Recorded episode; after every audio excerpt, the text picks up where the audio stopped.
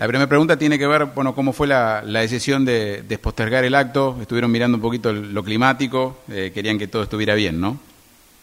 Sí, bueno, la decisión la tuvimos que tomar casi apresuradamente porque veíamos que el clima no, no mejoraba. Eh, y bueno, no eh, era una picardía por ahí hacer una inauguración después de dos años y medio de tanta lucha y que ese día justo lloviera, que bueno, no queda muy cerca y y queríamos que bueno que la mayoría de la gente o la mayor cantidad de gente y nos pueda acompañar entonces decidimos pasarlo para el jueves 9 a las 11 de la mañana. Bien. Eh, cómo fue el, proceso de la, de la gestación de este de este monumento eh, que mm, hoy todos lo vemos eh, ya concretado y, y estamos por supuesto a favor de que se haya conseguido pero quizás en un comienzo la idea era de unos pocos y hubo que golpear muchas puertas bueno, sí, comenzó con un simple posteo en Facebook pidiendo, bueno, a ver, a quién me tenía que dirigir para poder pedir un permiso para poder empezar a tramitar un monumento. Esto fue en 2018. Eh, fue un largo camino porque entre medio nos comenzó con un intendente que era el señor López y luego, bueno, eh, quedó ese expediente. Luego tuve la suerte de que me llamaran, se armó un expediente, pero bueno, nos agarró la pandemia, entonces eso se frenó y luego nuevamente, eh, gracias a la ayuda de Miguel Arana y Norma Lee, que se movieron mucho, me ayudaron a que otra vez volviera a, estar ese proyecto en manos de, todos los que tienen que pasar para hacer los trámites. Eh, y último llegó la firma del intendente, que es donde autoriza poder hacer el monumento. tuvimos la suerte, digo, hablo en plural porque no lo podría haber hecho sola si no era por el Instituto Brauviano, que me acompañó desde el primer momento había muchos trámites que había que hacer, muchos papeles, planos y realmente ellos se encargaron de todo, de acompañarme. Y llegado, faltaron unos meses, la municipalidad decidió ayudarnos, eh, no solamente dándonos el permiso, sino también colaborando con, con lo que la gente ya ha podido empezar a ver y, todo eso para empezar a emplazar el, el monumento que ya eh, lo trajeron desde Córdoba, lo donó un señor de allí, así que eh, nada, eh, a, días de poder eh, empezar a, que lo coloquen y en la inauguración. El, el monumento lo trajo José Saín y cómo, cómo fue ese contacto y bueno, me decías que ya está acá ese, ese monumento para, para ser emplazado.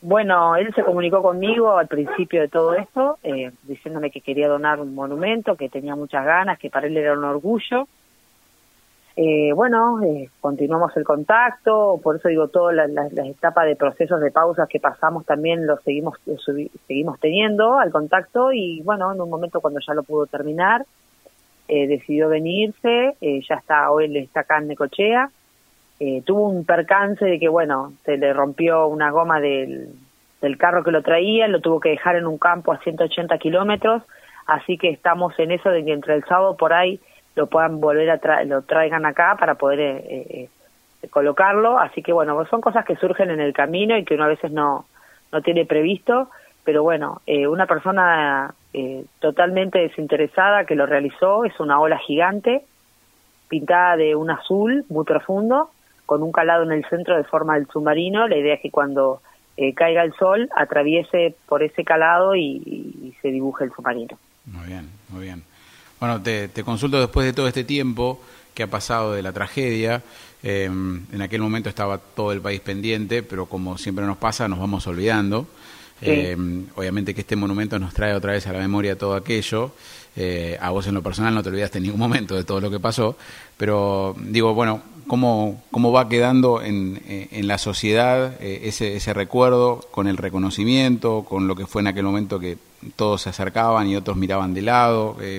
Eh, eh, vas, vas haciendo las paces con, con, mucha, mucha gente que en aquel momento no, no actuó como debería?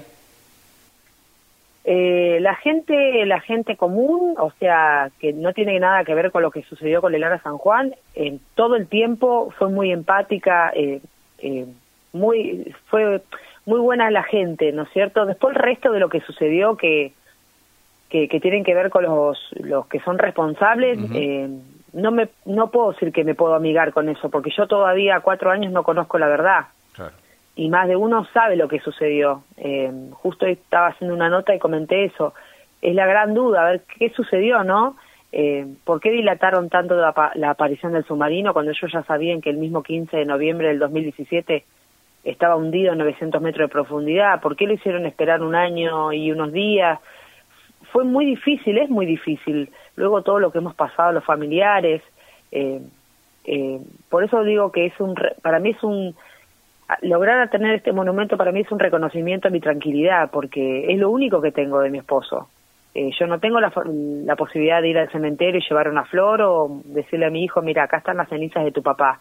Es lo único simbólico que tengo y yo no me puedo, no me podía quedar en mi casa sentada esperando que bueno, que pasaran los años y que podía resolverse algo. Me parece que empezar de ahí y luego que la justicia continúe lo que tiene que hacer, que es hacer justicia. Bueno, bueno, me, me, me, sorprendió que decías que todavía no, no hay a ciencia cierta eh, para ustedes eh, verdades sobre qué fue lo que ocurrió ese día en el, en el submarino, ¿no? Como que todavía eso no, no está, eh, no, no, no, no, no ha podido llegar una respuesta para ustedes, que son los que más lo necesitan.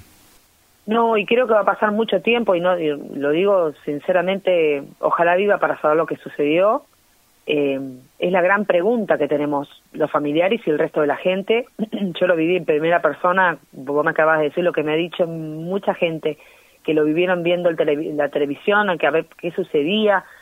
Bueno, nosotros no sabemos todavía lo que pasó, no sabemos si fue un ataque, si fue una falla, una falla mecánica, no lo sabemos, no, no, y eh, siempre hay muchas dudas, siempre hay un montón de cosas que juegan a favor y en contra, y en este momento son todas en contra, porque va pasando el tiempo, los chicos crecen, la vida pasa, pero nosotros no sabemos qué sucedió y es, traumático para una persona no puede explicarse o uno mismo, ni tampoco a, en mi caso a mi hijo que tiene cinco años, el día de mañana decirle, mira, tu papá no sé si murió o lo mataron. Hay una gran diferencia en esas dos palabras.